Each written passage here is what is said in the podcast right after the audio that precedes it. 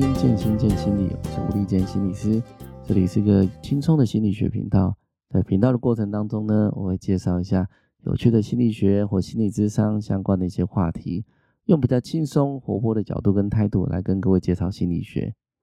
那这一次啊，是我的第三集，严格来说是第三集啦，但因为我有个 EP 零的试播集，所以今天应该是 EP 二。现在的我还其实还在调整那个。每天周更，或是每个礼拜去想，哎，我要做什么样子的话题的一个状态。那估计可能需要几个月才能够好好的来去调整或比较固定自己的习惯，然后让自己能够呃稳定的周更。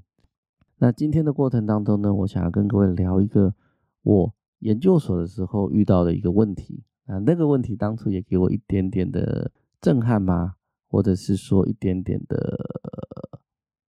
情绪上面的一个教育，有一点点的震撼的一个教育。那这个故事是什么？会回大概回到我硕一或硕二的时候，我在硕一跟硕二的时候呢，我们有个老师，那一个德高望重的心理学教授，那我们就叫他爷爷。我印象中在上辅导原理的时候，爷爷问过我们一个问题，是说你觉得个性能不能改变？这就是我们今天要讲的主题啦。你觉得个性能不能改变？那大家可能可以稍微想想看，呃，我在回答这个问题，或我在讲这个问题之前，你自己内心中的答案，个性能不能改变？那印象中，我那个时候年纪很小，就是一个刚接触、刚认真接受正规心理学教育的菜鸡，所以我听到这个问题的时候，我很认真的思考，很认真的在想，个性到底能不能改变？可以吗？还是不行？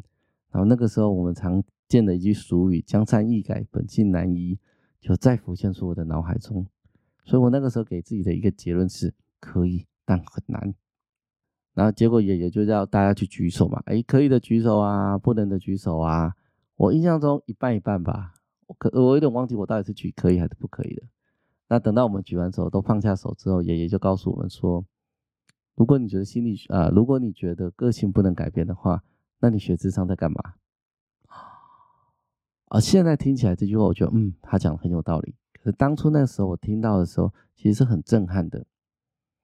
他在告诉我们一件事情，就是心理咨商是可以协助自己去改变自己。而这个改变自己，当然就包括个性跟一些不好的习惯。那不好的习惯，我在上一集其实有稍微的讲解过了。有兴趣的朋友可以去重新去听听看我们的 EP1 阿姨我不想努力的这一集。那回到爷爷说完这句话的时候，其实我给自己的感觉，其实我自己是很震撼的。我想说，对耶，如果个性不能改变，那我学心理智商在到底在干嘛？其实当不是说心理智商一定就是要帮助你改变个性呐，可是实际上我们会有一些不好的习惯跟不好的性格，是可以透过心理智商来好好的去修正，或者是好好的去适应它，做一些修改跟做一些微调的。那我现在就举一个例子，说个性能够改变的一个例子。其实这是一个编造的例子啊，就是它是一个假设性的故事。在这个 podcast 里面，虽然说我是一个心理师，可是在这个 podcast 里面，我其实不可不太可能啊，一定不可能去跟你说我在智商室里面发生的真实的故事跟内容。所以我讲的一些例例子啊，一些故事啊，大部分就是我重新去模拟一个可能会遇到的一个问题的故事，这样。好，我们来讲一下，假设是这个故事是这样发生的：有一个女生叫小美，那小美呢，在公司的时候，常常遇到一个问题是，她没有办法对科长啊、对经理啊、对主管去报告，就是她很难把自己的工作的成果或工作的内容做一个完整的报告，报告给科长。她的说法是，她会觉得很害羞，然后她觉得自己很内向，没有办法好好的去报告这件事情。假设是小美来到了咨商室里面，那我大概会怎么做呢？第一个我会做的事情是，我会跟她问一下说：“哎，你那个报告啊，就是你的 PowerPoint 啊，或者是你的整个计划写好之后，你有没有给你的同事或者给一些呃比较知道你们在做什么的同事朋友看过？如果有，那他们的反应怎么样？那这边会出现两个，一个就是。呃，同事们觉得他哪边可以再做修改，那他可能就好好的去修改，那这件事情就结束了嘛。第二个比较常发生的事情是，同事们觉得他的表现不错，这个报告的内容也写得很好，所以给其实是给他高度的评价的。但这个时候，小美还是觉得自己很差劲，觉得科长啊、经理啊一定不会喜欢他的报告。所以这里我们就可以看出一件事情是，纵使有客观的事实来佐证说你的东西很好，但小美可能都还是觉得自己很差劲。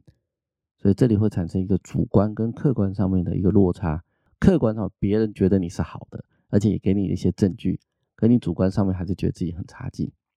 那像这样子的人啊，如果来到了智商室，来到了我面前，我会做的除了就像刚刚那样吧，先去验证一下客观的事实之外，我第二个会做的事情是，请他一样哦，跟上一集有点类似，我会请小美重新静下心来，调整一下自己的呼吸，调整一下自己的情绪，重新静下心来，好好的去感觉一下自己。当他开始静下心来的时候，我就会请他去感觉一下那种我的东西，科长或者是我的东西，经理一定不会喜欢的那种负向的感觉。他可能是觉得自己很差劲，可能是觉得自己能力很差，我很不好，这种负向的感觉。我会请他慢慢去感受，去 hold 住这个负向的感觉，并且请他回忆一下自己过去。回忆一下自己小时候是不是有类似的感觉发生过，然后我会请他尽可能，如果可以，我会请他尽可能的去感受一下你最早第一次有这种经验是什么时候。那以这个故事而言，小美可能会说：“啊，我回想起来了，我印象中我小学三四年级的时候有一次上说话课。”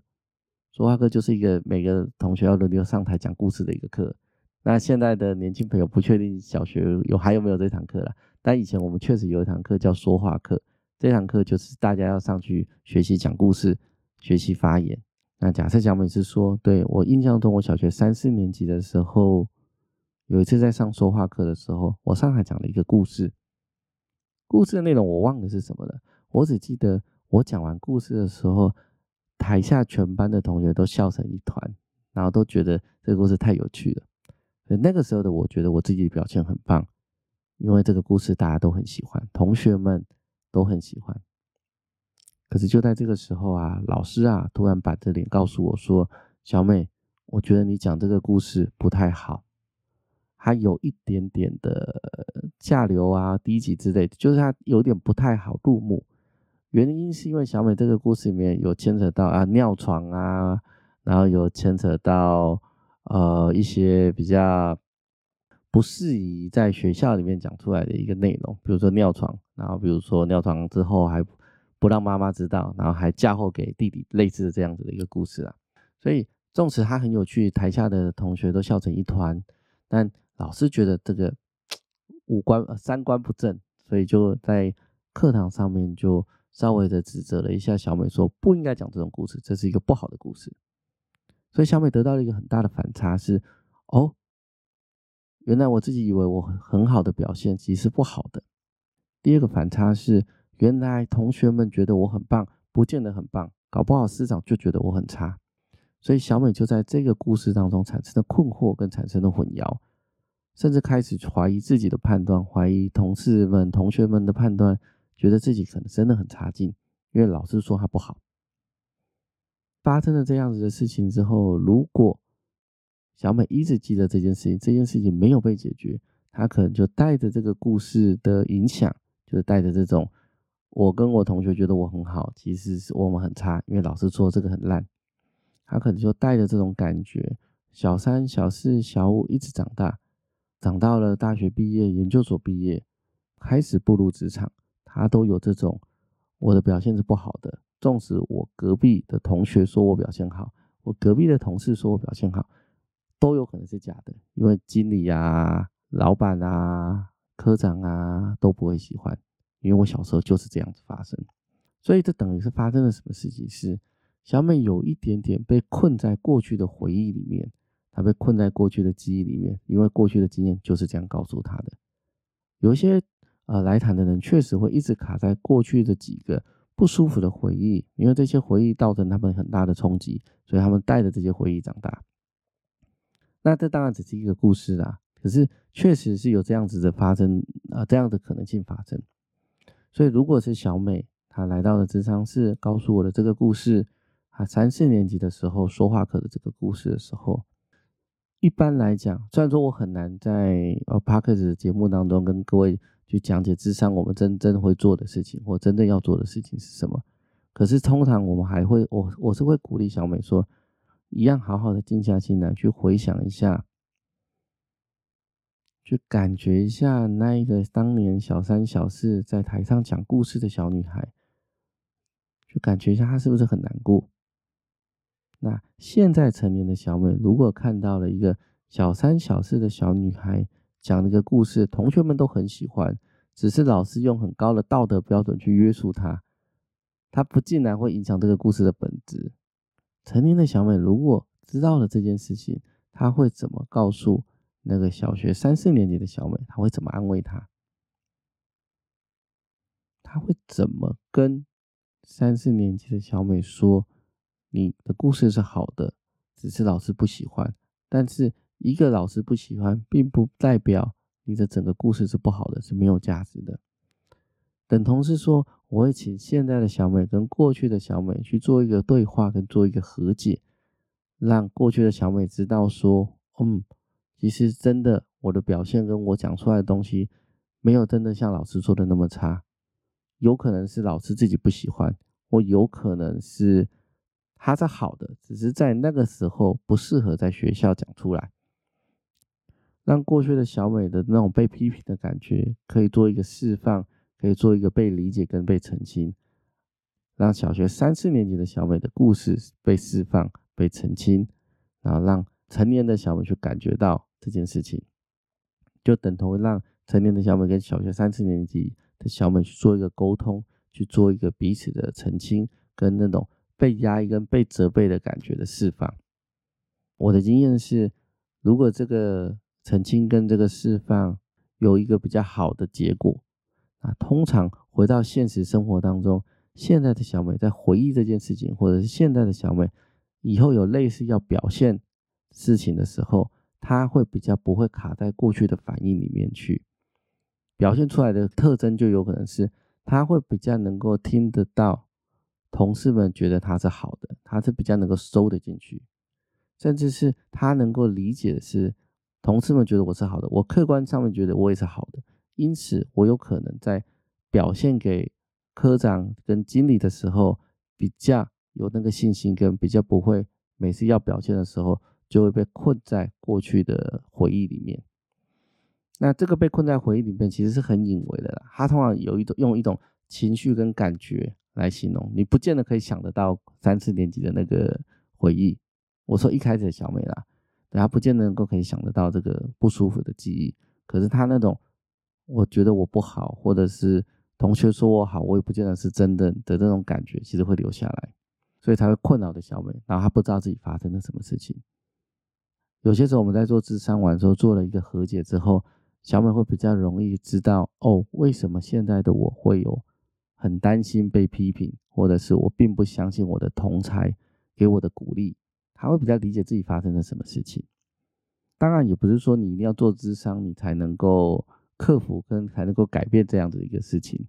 如果你常常有一个很不好的习惯，或者是一个常常觉得自己很很糟糕的念头跟感觉，你可以静下心来去想想看，哎，发生了什么事情？找一个没有人的地方，比较安静的地方，静下心来。去觉察一下自己刚刚发生了什么事情，去回溯一下，诶，我第一次有这种我不好，或是我不无法相信别人，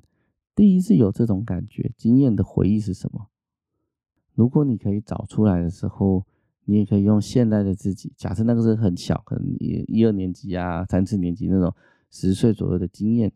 你可以用现在二三十岁或者三四十岁的你去。看看那个十岁的那个小孩子，十岁的自己的不舒服的感觉，然后给他一点安慰，发自内心的给他一点安慰，然后给他一些呃拥抱也好啊，温暖的和解也好啊，让他知道现在的你已经长大了，给他一点时间感，跟过去的自己和好，给他过去的自己一些安慰跟时间感，这个其实也可以有助于协助你自己。当然，在做智商，我们会比较快速的抓到发生什么事情。可是，如果听众朋友觉得他你现在不需要做智商，没有真的那么大的烦恼，你也可以用过这种方法去看看过去的自己发生了什么事情，跟过去的自己做一个和好，或是看见过去自己难过，看见过去自己不舒服，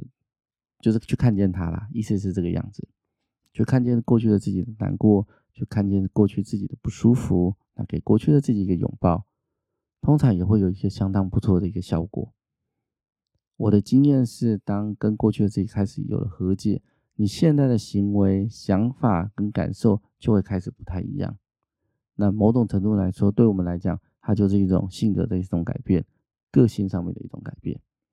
所以回到我一开始那个爷爷告诉我们：“哎，个性能不能改变的故事？”